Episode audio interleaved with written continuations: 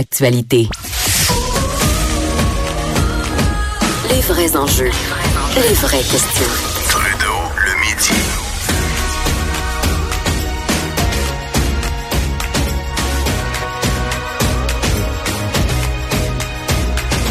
Cube Radio.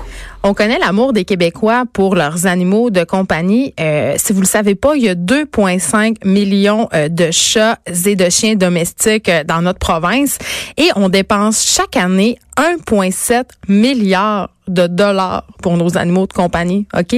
C'est dire à quel point euh, ces petites bêtes-là, ils font partie de nos vies, ils font partie de nos familles. Euh, moi, j'ai eu des chiens dans ma vie. Euh, maintenant, j'ai un chat, un chat sphinx. Puis il fait vraiment partie de ma famille, c'est-à-dire que il fait partie de notre quotidien, on l'aime, on s'en occupe. On veut lui offrir ce qu'il y a de meilleur, la meilleure nourriture, les meilleurs soins, même qu'on lui achète des petits chandails, des paniers, des coussins chauffants. Donc, tu sais, c'est vraiment un investissement et c'est vraiment un membre euh, de notre famille. Et euh, quand vient le temps euh, de payer des soins vétérinaires, ben faut savoir que ça peut monter assez vite. Hein. C'est évidemment, euh, il y a des les soins vétérinaires, c'est privé, on doit payer. Et j'ai souvent eu l'impression, euh, en tant que propriétaire d'animal de compagnie, que certains vétérinaires profitaient un peu. Tu sais, on parlait de chantage émotif tantôt dans l'émission là. Euh, J'avais l'impression qu'il y avait certains vétérinaires qui utilisaient un peu l'amour de mon animal pour me, me faire payer plus d'affaires. C'est-à-dire un peu comme quand tu vas au magasin euh, de bébés là, puis qu'on essaie de te vendre un banc d'auto en disant, oui mais vous voulez le plus sécuritaire pour votre enfant, vous voulez pas qu'il arrive rien à votre enfant. On fait un peu euh, la même affaire avec nos animaux de compagnie. Et là, il y a une histoire euh, vraiment incroyable qui a circulé. Euh, c'est un article dans le Journal de Montréal. il y a une famille qui compte six enfants, une famille de la, Grande-Bretagne qui a été en fait au cœur d'une espèce d'histoire d'horreur avec leur chien. leur chienne Luna s'est cassée la jambe. Ils l'amènent chez le vétérinaire. Vite, ils apprennent que les soins euh, s'élèveraient malheureusement à environ 9000 dollars canadiens. Ils n'ont pas l'argent pour réparer la jambe du chien. Là, vous allez me dire, ben, quand on a un animal de compagnie, il faut prévoir de l'argent pour les soins. Certes, mais des fois, on peut pas tout prévoir et il y a des chirurgies qui coûtent vraiment cher. Qui met 10 000 dollars de côté pour une éventuelle chirurgie pour son chien? personne. Donc, cette famille-là n'a pas les moyens de payer euh, une telle chirurgie, choisissent l'amputation et là, quand ils reviennent chercher leur chien, on leur dit qu'ils doivent payer 1000 dollars, sinon ils peuvent pas le ramener. Et là, euh, le papa n'a pas les moyens de payer entièrement la somme. Il offre des versements hebdomadaires. Et là, euh, le lendemain, euh, le propriétaire de la clinique les rappelle et les menace d'euthanasier le chien. si euh, si cette famille-là euh, ne défrait pas les coûts de l'amputation. Et là, évidemment, il y a six enfants en question. Euh, et le père est désespéré, la mère. Donc, ils, ont, ils se sont tournés vers Facebook, ont organisé une campagne de socio-financement pour recevoir l'aide un peu de, leurs amis de la population pour avoir les sous pour payer la chirurgie de leur chienne Luna. Mais évidemment, bon, c'est une situation qui se passe loin de chez nous. Mais au Québec, quand même, je sais pas s'il y en a des histoires comme ça qui se passent, mais ce que je sais, euh, c'est ce dont je faisais allusion tantôt, c'est que les vétérinaires, en tout cas moi personnellement, j'ai souvent senti euh, qu'on essaie de pousser le bouchon un petit peu. Et j'avais envie de parler avec un vétérinaire puis lui poser euh, des questions. Donc on a au bout du fil docteur Caroline Christon, qui est présidente de l'ordre des médecins vétérinaires du Québec. Bonjour Caroline. Bonjour. Je vais vous, euh, je, veux attirer votre attention sur le fait que je suis présidente de l'ordre et puis l'ordre est vraiment là pour la protection du public.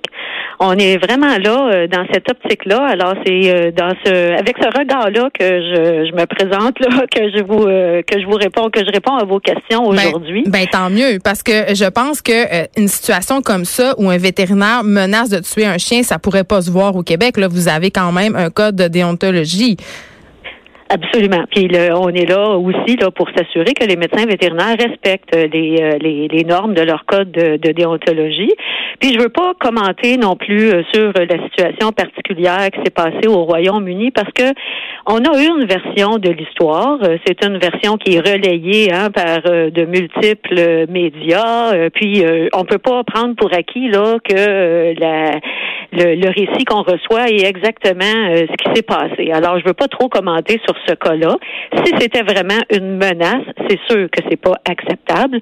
Par contre, euh, au fil de notre conversation, là, on pourra mettre euh, des nuances là sur euh, le, les possibilités là pour lorsqu'un animal est hospitalisé, qu'il y a des soins qui occasionnent des coûts. Mais c'est ça. Comment ça se passe? Parce que moi, ça m'est jamais arrivé qu'un de mes animaux, de, un de mes animaux, pardon, de compagnie se blesse assez sérieusement pour engranger des frais de 5 6 000 dollars.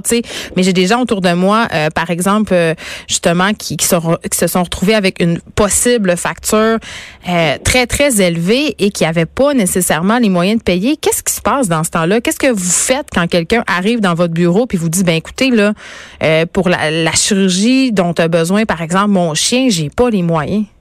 Bon, ben dans les règles de l'art, là, le médecin vétérinaire peut, s'il y a différentes alternatives avec des coûts différents, peut proposer différentes alternatives, ce qui semble d'ailleurs avoir été fait euh, dans ce cas-là. L'autre chose, c'est qu'il faut que les deux parties, c'est une entente de service entre le médecin vétérinaire et le, le, le, client qui est devant lui là, pour les soins au patient qui est l'animal. Oui, alors dans le avant, puis c'est le avant qui est le plus important pour éviter les conflits euh, par la suite, les malentendus, l'incompréhension. Dans le avant, quand l'animal, quand euh, l'animal est présenté et qu'il y a une décision de faire hospitaliser l'animal pour euh, différents traitements, c'est important qu'il y ait une entente signée. Puis quand on dit signé, c'est avec un, un, consentement libre et éclairé, ok?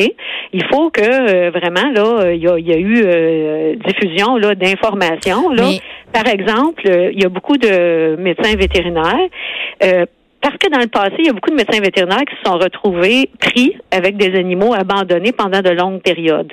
Et qui ne savaient pas quoi faire avec. Mais en même temps, vous dites, vous dites consentement libre et éclairé. J'ai envie de rebondir là-dessus parce que quand on est dans une situation où notre animal est blessé ou souffre ou est très malade, est-ce qu'on est vraiment dans une situation libre de donner son consentement éclairé? Parce que moi, j'ai l'impression que des fois, les émotions embarquent, là, tu sais.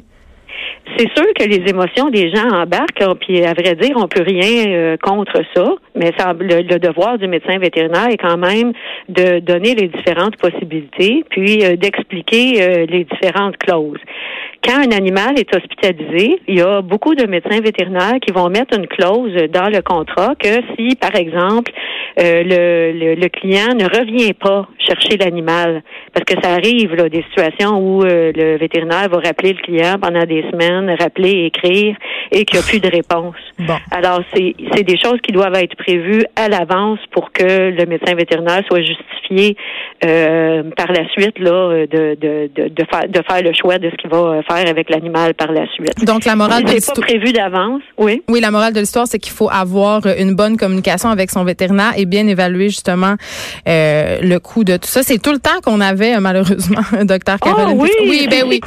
Ben oui, c'est si court, mais c'était très intéressant. Euh, J'aurais envie de dire que ah, aussi il y a des euh, il y a des assurances qui sont disponibles pour les animaux de compagnie. On peut soustraire à ces assurances-là pour un montant mensuel, fait que ça peut nous éviter bien des mauvaises surprises.